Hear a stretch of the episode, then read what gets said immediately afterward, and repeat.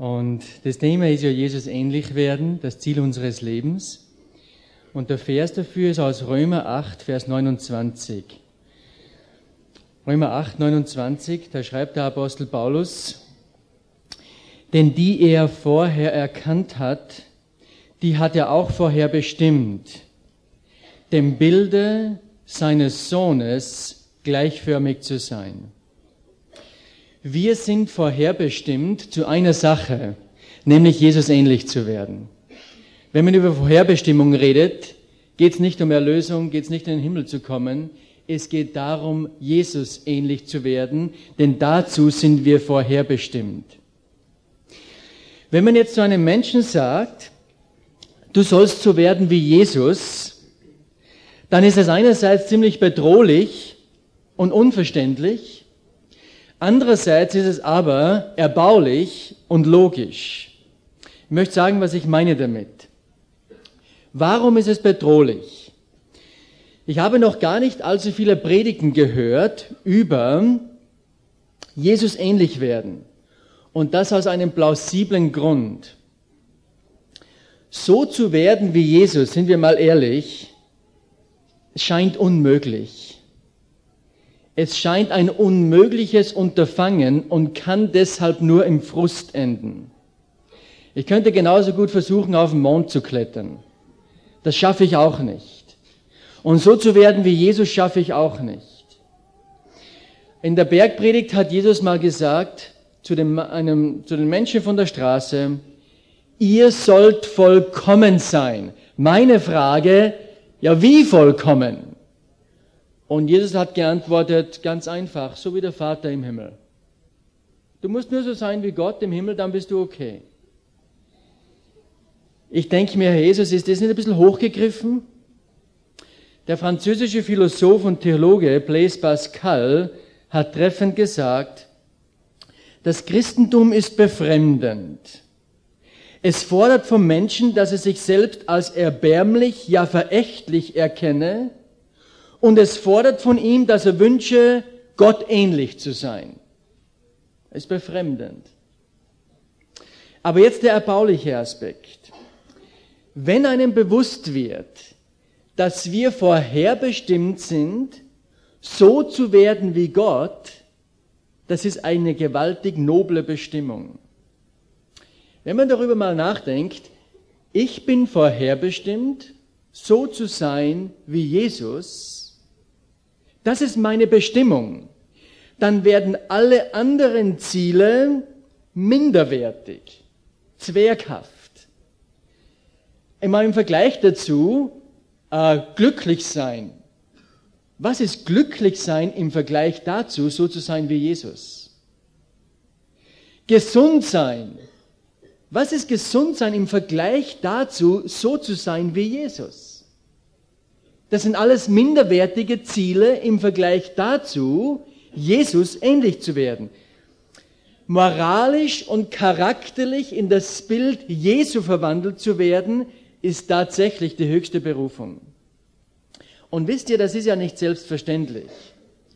Äh, ich gebe euch ein negatives Beispiel. Ich bin von der Ramsau, das ist so ein Bergdorf. War schon jemand mal von euch in der Ramsau? Ja, ein paar von euch. So Wintersport dort halt, gell? Die Ramsauer, das ist ein, bisschen, ist ein bisschen eigenes Volk. Bei uns sagt man, es gibt drei Arten von Menschen, Männer, Frauen und Ramsauer. Aus dem Grund, Österreich ist ja, sehr katholisch, Ramsau ist fast 100% evangelisch, das ist geschichtlich, hat sich das so entwickelt. Aber die Ramsauer sind bekannt für ihren Stolz. Sie sind eingebildet. Die Ramsauer glauben etwas Besonderes zu sein. Das glauben übrigens viele, nicht nur die Ramsauer. Aber wisst ihr, es kommen ja viele Gäste zu uns, von denen leben wir ja. Wir sind nett zu unseren Gästen. Überhaupt keine Frage. Wir kümmern uns um die Gäste. Aber wenn einer der Gäste ein Haus baut in der Ramsauer, der wird deshalb kein Ramsauer. Bei uns sein kann er schon, aber einer von uns wird er nicht. Dasselbe kannst du auch, Länder umlegen. Die Schweizer haben auch einen Nationalstolz, kannst schon ein Haus bauen, aber Schweizer wird es keiner. Griechen sind noch schlimmer. In unseren Kirchen ist es auch manchmal so, wir laden zwar alle Gäste ein, Wir freuen uns auch, wenn sie kommen. Wir predigen zu ihnen, wir geben ihnen Ratschläge, aber da bleibt oft ein Unterschied zwischen uns und denen. Das merkt man in Bezeichnungen. Wir sagen, ja, ah, das ist der Geschiedene. Wir bezeichnen Menschen oft so. Ah, das ist der Homosexuelle. Ah, das ist der Liberale da. Ah, das ist der Kriminelle vom Gefängnis. Das ist der Ausländer. Wir bezeichnen Menschen mit solchen Bezeichnungen, wir nennen sie nicht bei Namen, wenn wir über sie reden. Apartheid ist noch lange nicht überwunden. Aber wenn man darüber nachdenkt, es ist überwältigend zu erkennen, dass der dreieinige Gott tatsächlich will, dass wir so werden wie er. Ein Ramsauer werden. Jetzt übertragen. So werden wie Jesus. Egal wer du bist, Gott will tatsächlich, dass du genauso wirst wie Jesus. Dieselbe Art, denselben Charakter, dieselben Privilegien. Selwyn Hughes, englischer Theologe, der ist, äh, glaube heuer im Januar, äh, letztes Jahr ist er schon im Januar gestorben, hat geschrieben, Gott möchte, dass du und ich Jesus ähnlich werden. Gottes höchstes Ziel besteht nicht darin, uns zu Missionaren, Ärzten, Predigern oder Pfarrern zu machen. Wir sollen vielmehr seinem Sohn ähnlich werden. Alles andere muss diesem vorrangigen Ziel untergeordnet werden. Weil dies das Hauptziel ist, müssen wir uns ernstlich damit befassen. Und ich möchte mich heute Morgen ernstlich damit befassen, Jesus ähnlich zu werden. Warum ist der Mensch vorherbestimmt, so zu sein wie Jesus? Die Antwort ist ganz einfach. Weil der Mensch von Anfang an so geschaffen war, Gott ähnlich zu sein. 1. Mose 1, 27 lesen wir. Und Gott schuf den Menschen nach seinem Bilde, nach dem Bilde Gottes schuf er ihn, als Mann und Frau schuf er sie. Das heißt, von Anfang an war der Mensch im Ebenbild Gottes geschaffen. Der Mensch war wie Gott, moralisch. Das heißt, der Mensch entsprach genau dem Original. Das heißt, wenn wir Adam und Eva gesehen hätten im Garten Eden, hätten wir gesehen, moralisch, so ist Gott, so denkt Gott, so handelt Gott, weil Adam und Eva entsprachen genau dem Original. Wisst ihr, was die Definition von Wahrheit ist? Wahrheit ist das, was dem Original entspricht.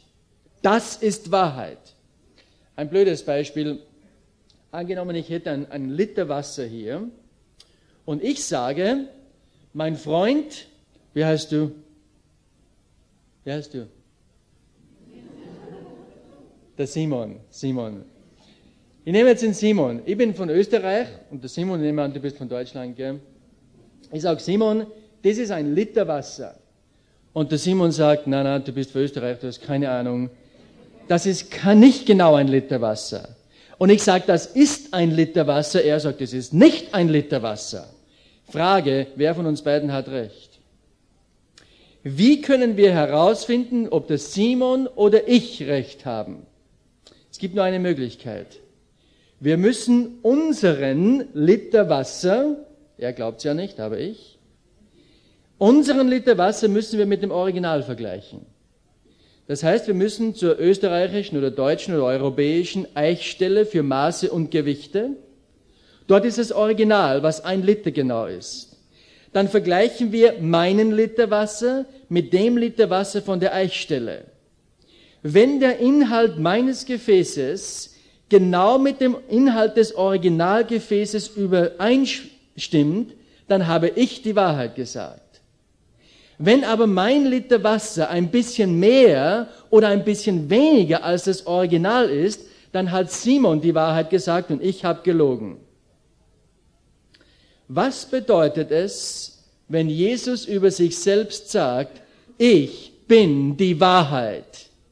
Wisst ihr, was das heißt? Jesus sagt damit ganz einfach, ich entspreche genau dem Original.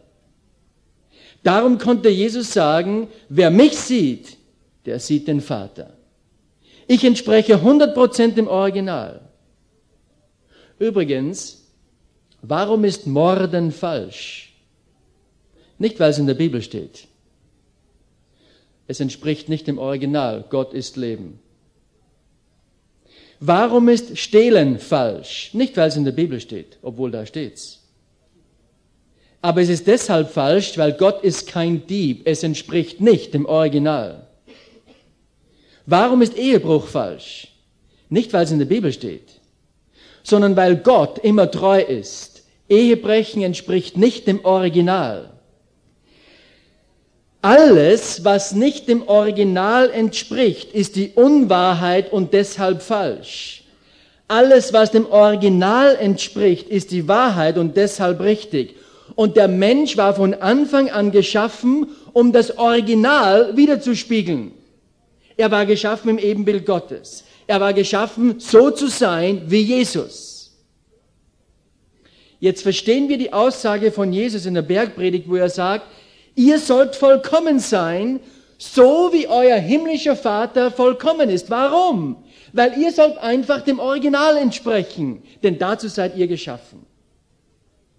Darum ist die Aufforderung Jesu, so zu sein wie er, völlig logisch. Nächste Frage. Wenn der Mensch so von Gott geschaffen war, warum spiegelt der Mensch dann nicht Gott? Die Antwort ist wieder einfach weil der Gegenspieler Gottes, genannt Satan, es geschafft hat, den Menschen von Gott wegzuködern. Satan hat zu Adam und Eva ungefähr Folgendes gesagt, und das klingt heute immer noch ähnlich. Satan hat gesagt, Adam und Eva, Adam heißt übrigens Mensch, Mensch, ihr seid doch kluge Köpfe. Ihr müsst nicht abhängig bleiben von Gott. Ihr könnt euch die Welt selbst gestalten. Ihr seid frei. Ihr braucht Gott nicht als euren Vater. Ihr seid erwachsene Menschen. Ihr könnt selbst bestimmen, was gut und was böse ist. Ihr könnt so sein wie Gott, auch ohne Gott. Adam und Eva, ihr seid das Original. Und Freunde, diese Stimme ist bis heute dieselbe. Selbst ist der Mann. Selbstverwirklichung. Du bist das Original. Du hast es in dir und das ist die Lüge. Und so lebt der Mensch, als ob er nur sich selbst verantwortlich wäre und sonst niemand. Und das ist das, das Böse im Menschen. Er will autonom, er will sich selbst verwirklichen, aber nicht Christus in ihm. Das ist das Problem.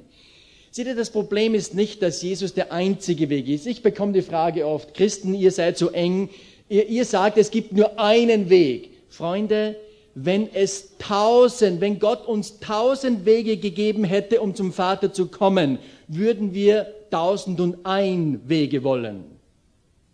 Weil wir wollen autonom bleiben. Das Problem ist nicht, dass es nur einen Weg gibt. Das Problem ist, wir wollen uns Gott nicht unterordnen. Das ist das Problem. Seht, die meisten Sünder sind ja ganz nette Menschen. Aber sie wollen sich Gott nicht unterordnen.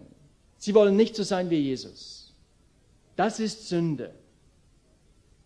Und davon ist der Mensch geprägt. Und seitdem ist der Mensch verwirrt über seine Identität. Mich fragen äh, Freunde oft, ich habe gute Freunde, die, die kennen Jesus nicht, noch nicht. Aber die sind gesund, die sind erfolgreich, Einige meiner Bergführerkollegen, die sind sehr erfolgreich, haben eine nette Frau, spielt mit, haben liebe, gesunde Kinder, alles Mögliche. Und die fragen mich manchmal, Hans-Peter, gib mir einen Grund, warum soll ich eigentlich Christ werden?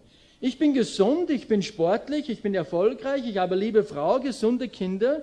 Eigentlich bin ich recht glücklich. Und das stimmt. Er ist es.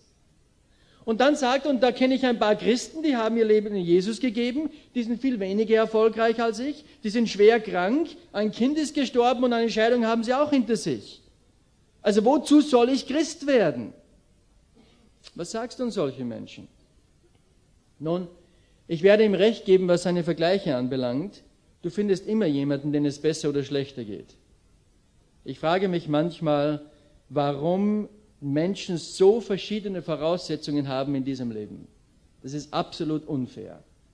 Aber es ist so. Es ist ungerecht verteilt. Aber wisst ihr, was ich ihn fragen werde? Ich werde ihn herausfordern, mir zu sagen, was seine Bestimmung in diesem Leben ist. Ob er weiß, wozu er eigentlich hier ist, für wen er hier ist und auf welches Ziel er zugeht. Dr. Viktor Frankl, den ich enorm geschätzt habe, Entwickler der Logotherapie, dritte Wiener Schule nach Freud und Adler, hat drei Konzentrationslager überlebt, das Buch geschrieben, Der Mensch auf der Suche nach dem Sinn, Man's Search for Meaning, millionenfach verkauft. Er hat gesagt, unsere moderne, materialistische Welt bietet uns zwar alle Lebensmittel im weitesten Sinn, aber sie bietet keinen Sinn. Viele Menschen, vor allem junge Menschen, haben alle Mittel zum Leben, aber sie wissen nicht wozu. Und das ist die eigentliche Not des Menschen. Der Mensch ist wahnsinnig beschäftigt, aber er weiß nicht genau warum. Und darum, Freunde, hat Gott seinen Sohn in diese Welt gesandt. Darum haben wir Weihnachten gefeiert. Weihnachten ist die einzig gute Botschaft in dieser Welt. Gott ist zu uns Menschen gekommen, um uns zu sagen, wie wir Gott wieder ähnlich werden können. Gott ist von außen zu uns gekommen, um uns diese Botschaft zu geben. Und erst im Lichte Gottes erkennt der Mensch Gott und sich selbst. Erst in seiner Hinwendung zu Gott findet der Mensch wieder zu sich selbst. Im nächsten Vortrag werde ich darüber reden, liebe dich selbst. Du kannst dich nur selbst lieben, wenn du weißt, du bist geliebt. Genau das hat Jesus uns vorgelebt. Er ist ein Mensch geworden. Jesus war kein Superman. Er war kein Übermensch. Er war nur Mensch.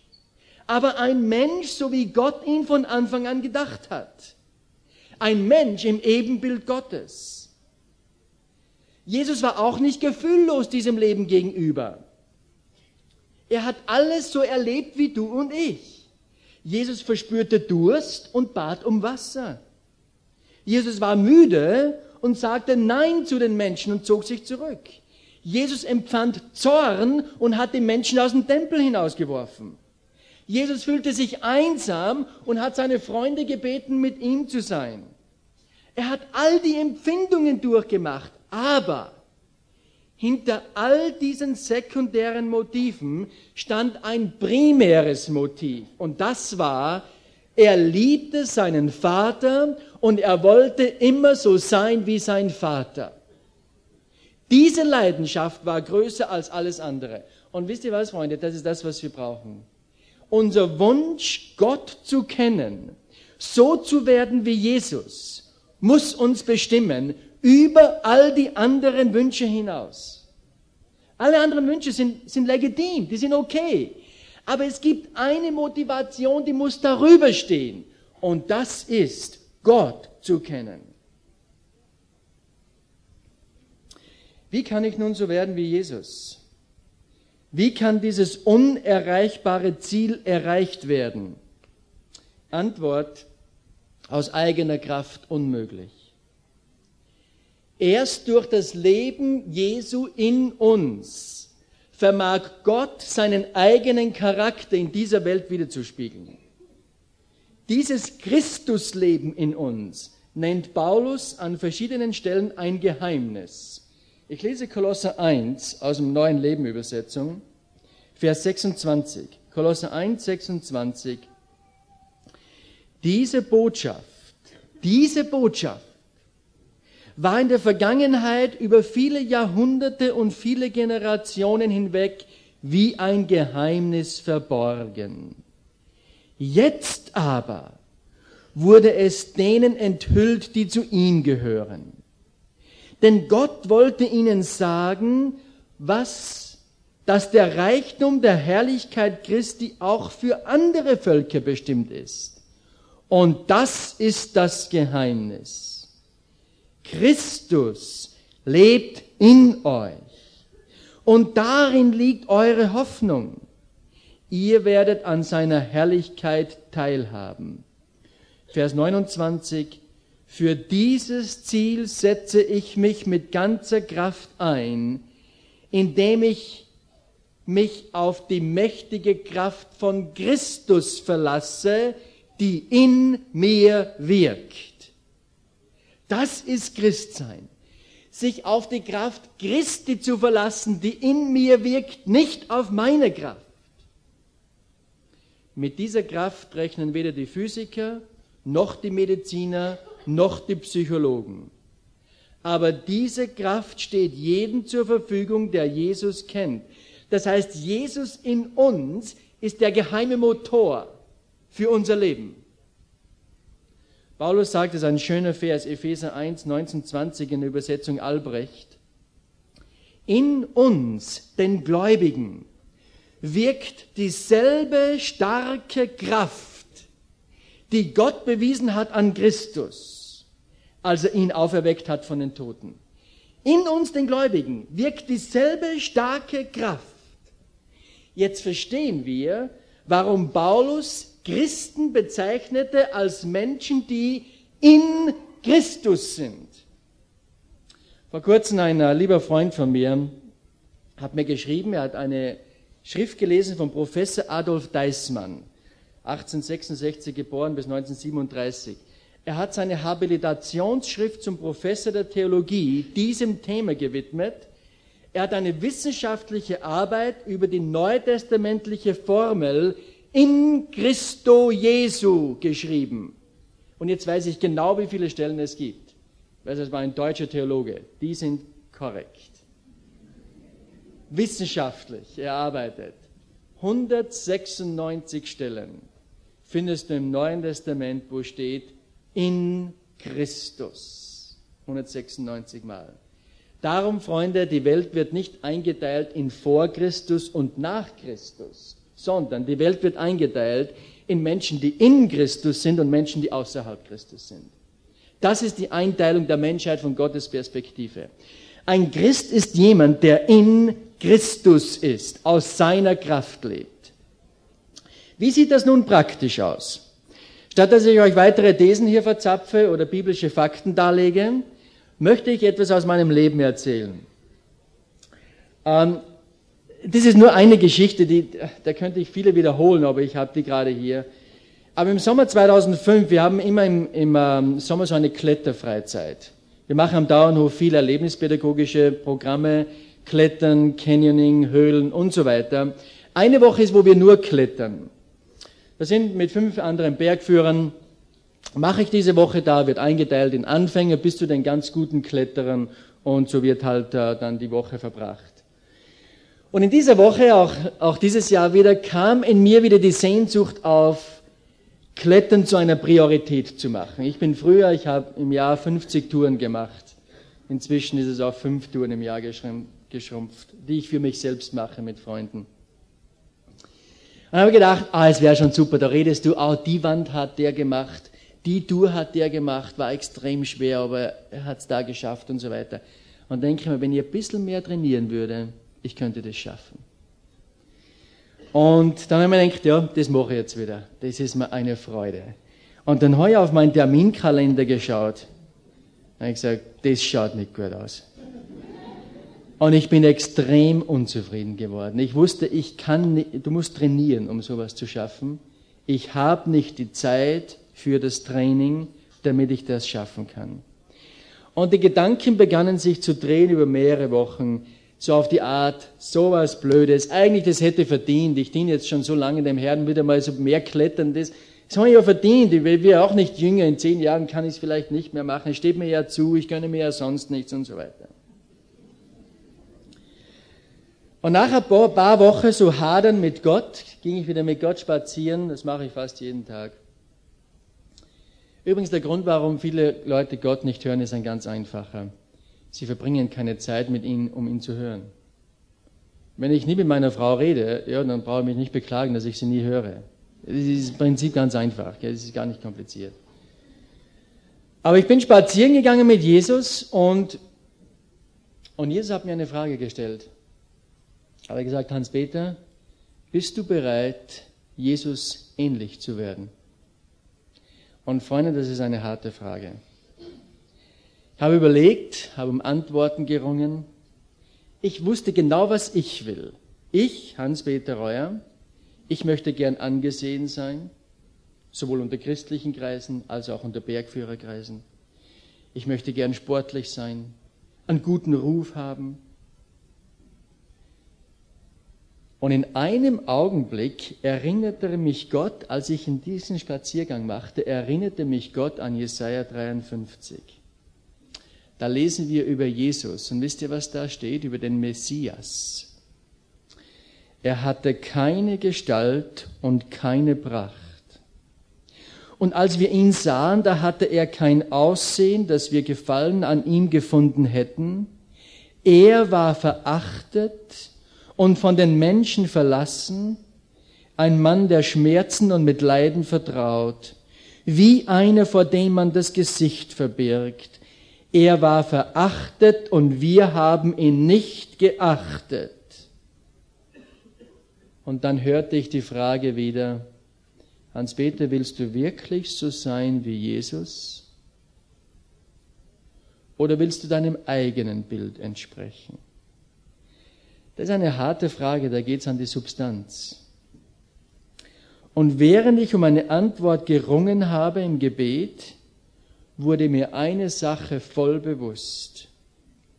Ich wusste, wenn ich nicht so werden will wie Jesus, dann bleibt mir nur ein anderer Weg. Der Weg des Egoismus, der Selbstgefälligkeit und der Selbstsucht. Das ist die einzige Alternative. Und vor der habe ich Angst. Wenn ich aber bereit bin, mein altes Leben Jesus zu geben, zu kreuzigen, wie die Bibel es sagt, und das neue Leben von Jesus empfange, jeden Tag neu, wisst ihr, was dann immer wieder geschieht? Ich zittere zwar ein bisschen dabei, weil ich nicht weiß, was er will. Vielleicht muss ich nächstes Jahr nach Niger zu den Gefangenen. Ich hätte echt Angst davor. Ich muss bewundern, die Christa, eine Frau, eine kleine Frau, keine riesige, die macht sowas. Ich hätte Angst davor. Aber weißt du was, es kann sein, dass Jesus mich da haben will. Aber was auch kommt, neben diesem Zittern kommt noch etwas. Es kommt eine Freude auf und eine Freiheit. Und so bekenne, habe ich Jesus auch damals neu bekannt, ja, Herr Jesus, ich will so werden, wie du bist. Ich kann es nicht, aber du kannst es. Leite du mein Denken, mein Reden, mein Handeln. Ich will, mach mich dir ähnlich. Denn seht ihr, Freunde, es geht gar nicht so darum, ob wir Jesus ähnlich werden können. Die wahre Frage ist, wollen wir so werden wie Jesus? Willst du das?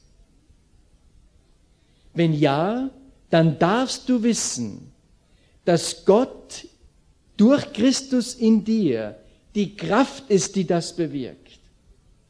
Ein fataler Denkfehler. Für etwa zehn Jahre meines Christenlebens habe ich diese Wahrheit nicht erkannt, dass Christus in mir lebt. Ich habe versucht, Gott aus eigener Kraft zu gefallen, die Bibel in einem Jahr durchzulesen, meine stille Zeit jeden Tag in der Früh zu halten, habe sowieso nie geschafft, aber nicht viel darüber geredet, dass ich es nicht schaffe. So zu sein wie Jesus wurde für mich mehr und mehr zur Illusion. Es ging so weit, als ich 18 Jahre war, habe ich gesagt, mir reicht, ich schaffe das Ganze sowieso nicht ich höre auf mit diesem Christsein, ist nicht für mich gemacht. Und ich kann Menschen absolut verstehen, die Jesus den Rücken zudrehen, weil sie es nicht schaffen, so zu sein wie Jesus. Ich weiß genau, wie, das, wie sich das anfühlt. Aber wisst ihr, was etwas bewirkt hat bei mir Jahre später? Ich habe in der Welt normal gelebt, wie alle anderen halt so, nicht auffallen, auf dich selbst schauen und sonst niemand. Und dann hat jemand gesagt, das war damals Major Thomas, hat gesagt, Christsein ist nicht leicht. Habe ich gesagt, ja genau, hast recht. Dann hat er gesagt, Christsein ist auch nicht schwierig. Habe ich gesagt, du hast keine Ahnung. Und dann hat er gesagt, Christsein ist unmöglich. Und da hat es mir gedacht, es hat mich total verwirrt. aber es hat mir einen Hoffnungsschimmer gegeben, dass es vielleicht etwas gibt, was ich noch nicht weiß. Und dann hat er zitiert aus Galater 2,20, wo steht, ich bin mit Christus gekreuzigt und nicht mehr ich lebe, sondern Christus lebt in mir. Und dann fielen Dutzende Fragen wie ein Butzel in meinem, ein Basel, Österreich Butzel, viel mehr verändert als meine Wiedergeburt. Wenn Jesus mich auffordert, seinem Beispiel zu folgen, so zu sein wie er, dann muss er mir auch dieselbe Kraftquelle zur Verfügung stellen, die er als Mensch hatte. Wenn Jesus von mir dasselbe verlangen würde, wie er getan hat, ohne mir dieselbe Kraft zu geben, dann wäre Jesus ein Menschenverachter, der sich nur lustig über uns macht, weil wir es ja nie schaffen. Ungefähr, letztes Jahr hatten wir viel Schnee, heuer haben wir wenig ungefähr so viel. Es ist wenigstens weiß bei uns. Bei euch ist ja direkt Frühjahrsstimmung ist ja hier. Aber letztes Jahr hatten wir brutal viel Schnee. Ihr auch hier hattet auch viel Schnee, gell? Und äh, Schneeschaufeln ist so eins meiner ja, Zwangsarbeiten, die ich halt zu Hause tun muss. Aber wenn zu viel kommt, der Nachbar, wir haben einen großen Parkplatz, wir haben eine Frühstückspension da.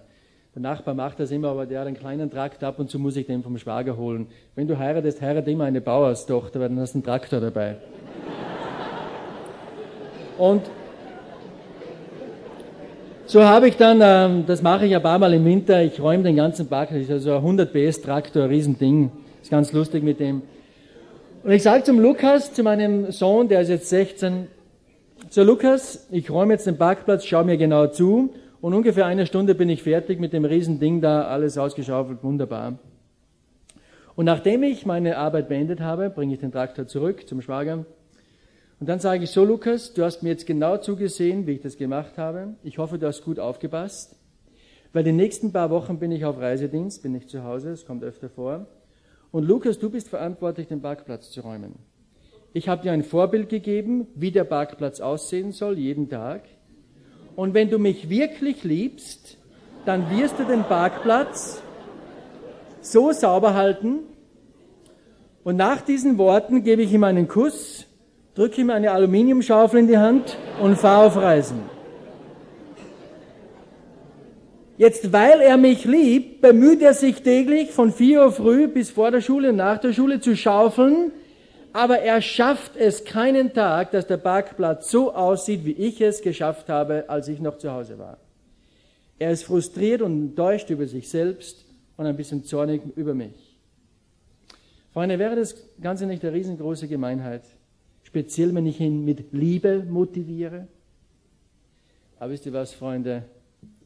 Nicht wenige Christen leben genauso. Jesus ist ihr großes Vorbild. Und jetzt versuchen sie mit einer kleinen Aluminiumschaufel so zu leben wie Jesus. Sie sind frustriert und enttäuscht über sich selbst, weil sie es ja nie schaffen und werden zunehmend zornig über Gott, der ihnen so einen blöden Auftrag gegeben hat, der unmöglich ist. Wisst ihr was, Freunde? Es ist mir ein Rätsel, wie ich jemals glauben konnte, dass ich aus eigener Kraft versuchen müsste, das zu tun, was Jesus getan hat. Darum hat es mein Leben so revolutioniert, als ich erkannte, dass es die Kraft Christi ist in mir, die das Christsein bewirkt. Nicht ich. Die Kraft kommt von innen, von ihm, nicht von mir. Und Jesus hat so schön gesagt in Johannes 15, Vers 5, ich bin der Weinstock, ihr seid die Reben. Wer in mir bleibt und ich in ihm, der bringt viel Frucht, denn ohne mich könnt ihr nichts tun. Diesen Vers kenne ich seit meiner Konfirmation auswendig. Aber die Wahrheit habe ich über mindestens zehn Jahre nicht erkannt. Nun, wie erlebe ich diese Christusähnlichkeit? Und damit möchte ich schließen. Wie erlebe ich die Christusähnlichkeit im Alltag? Ich muss zugeben, ich erlebe die Christusähnlichkeit nicht, indem ich mich irgendwie abgehoben oder geistlich fühle. Das passiert mir kaum ab und zu mal, wenn ich spazieren gehe, ist so schön, dann springe ich mal oder so. Da werde ich charismatisch. Aber ansonsten, ansonsten fühle ich mich immer relativ normal. Äh, ich, ich, die Christusähnlichkeit erfahre ich auch nicht, indem ich außergewöhnliche Fähigkeiten hätte. Ich muss auch zugeben, dass selbst die Frucht des Geistes ich nicht überreich erfahre. Wenn ich, mir, wenn ich in der Früh aufwache, ist mir viel mehr bewusst mein schlechter Atem als Christus in mir. Und mir ist eher bewusst mein Mangel an Liebe, an Friede, an Geduld, an Freundlichkeit und Güte. Ich habe noch nie Kopfschmerzen gemacht. Heute war ich viel zu liebend, ich muss ein bisschen zurückstecken. Mir noch nie passiert. Aber wisst ihr, was interessant ist? So fühle ich mich. Aber wisst ihr, was interessant ist? Andere Menschen kommen ab und zu auf mich zu und bedanken sich bei mir, dass ich so freundlich zu ihnen war. Das, das schockiert mich fast. Denke ich mir, echt?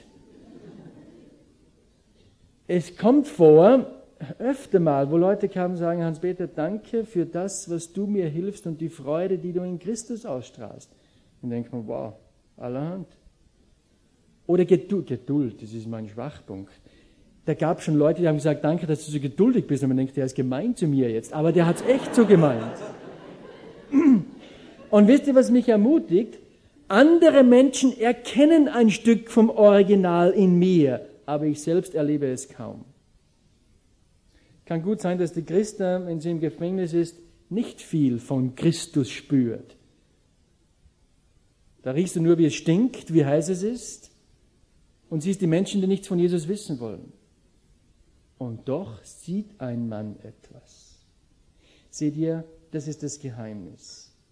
Und es ist völlig okay, weil Jesus hat gesagt, wer in mir bleibt und ich in ihm, der bringt viel Frucht. Mit anderen auf Deutsch gesagt, ich bin der Baumstamm, ihr seid die Äste. Der Ast, der mit mir verbunden bleibt, der bringt Frucht. Und darum, wir brauchen nicht auf die Frucht schauen. Freude, Friede, Liebe und so weiter. Nein, nicht auf die Frucht schauen, auf den Stamm schauen. Dann entsteht die Frucht und das ist das Geheimnis. Der Ast ist damit beschäftigt, mit dem Baum verbunden zu bleiben. Die Frucht ist nur eine Konsequenz, mehr nicht. Und darum auf Jesus schauen. Also wie erlebe ich als Ast? Ich bin ein Ast, du auch. Wie erlebe ich als Ast diese Christusähnlichkeit? Wisst ihr, wie ich sie erlebe? Ich erlebe, das darf ich ehrlich sagen, einen inneren Frieden, auch in Zeiten der Anfechtung. Ist etwas Wunderbares. Ich erlebe oft eine Gelassenheit, selbst in der brutalsten Hektik. Ich erlebe oft eine Geborgenheit, auch wenn Menschen mich anfechten. Ich weiß, ich bin geborgen. Und eins der größten Dinge für mich, ich bin ein großer Zweifler. Ich habe bis heute meinen Glauben behalten, auch inmitten meiner brutalsten Zweifel an Gott. Und bis heute bin ich bei ihm. Freunde, das ist für mich ein Wunder. Und ein letzter Satz im 2. Korinther 3,18. Das ist wichtig, wenn wir über Christus Ähnlichkeit sprechen. 2. Korinther 3,18 sagt Paulus, wir alle aber schauen mit aufgedecktem Angesicht die Herrlichkeit, das heißt den Charakter des Herrn an und werden so verwandelt in dasselbe Bild von einer Herrlichkeit zur anderen, wie es vom Herrn, dem Geist geschieht. Es geschieht vom Herrn, nicht durch deine Versuchung. Aber wisst ihr, was mich hier ermutigt? Er sagt hier, ihr werdet verwandelt. Das ist Gegenwart. Er sagt hier nicht, ihr seid verwandelt worden am Tag der Wiedergeburt. Er sagt auch nicht, du wirst verwandelt werden, wenn du einmal in den Himmel kommst, sondern es ist ein Prozess, ihr werdet verwandelt in das Bild Jesu von einer Herrlichkeit zur anderen. Es ist ein Prozess. Und darum, was stimmen muss, ist diese Priorität. Ich will so werden wie Christus und sei nicht frustriert, wenn es heute nicht klappt und morgen schon wieder nicht. Das ist völlig okay. Schau nur auf Jesus, nicht auf deine Frucht Schau auf Jesus und Christus in dir kann es bewirken, dass du ihm ähnlich wirst. Denn das ist das größte Ziel der Menschheit. Und Freunde, darum gehöre ich gerne zu Jesus. Ich muss es nicht aus eigener Kraft tun. Er bewirkt es. Ich bete noch, lieber Vater, ich möchte dir danken für dein Wort, vor allem für dein Leben. Danke, Herr Jesus, dass du so gütig und geduldig mit uns bist, wo wir es nicht sind. Danke, Herr, dass wir dazu bestimmt sind, dir ähnlich zu werden. Welch ein gewaltiges Privileg, so zu sein wie du, charakterlich, moralisch, dich widerspiegeln, dem Original zu entsprechen. Ich danke dir dafür. Und danke, Herr, dass du geduldig bist mit uns. Und so bete ich auch, dass wir mit uns selbst und mit unseren Nächsten geduldig sind in diesem Prozess. Auch wo wir manchmal Rückschritte erleben, Herr. Du bist nicht schockiert, nur wir. Denn du setzt deine Arbeit fort. Und darum danke ich dir. Danke für das Wirken des Heiligen Geistes in und durch uns. Danke für all die Menschen hier für jeden Einzelnen, Herr. Du liebst jeden so. Und das Ziel für jeden hier ist, dass er Jesus ähnlich wird.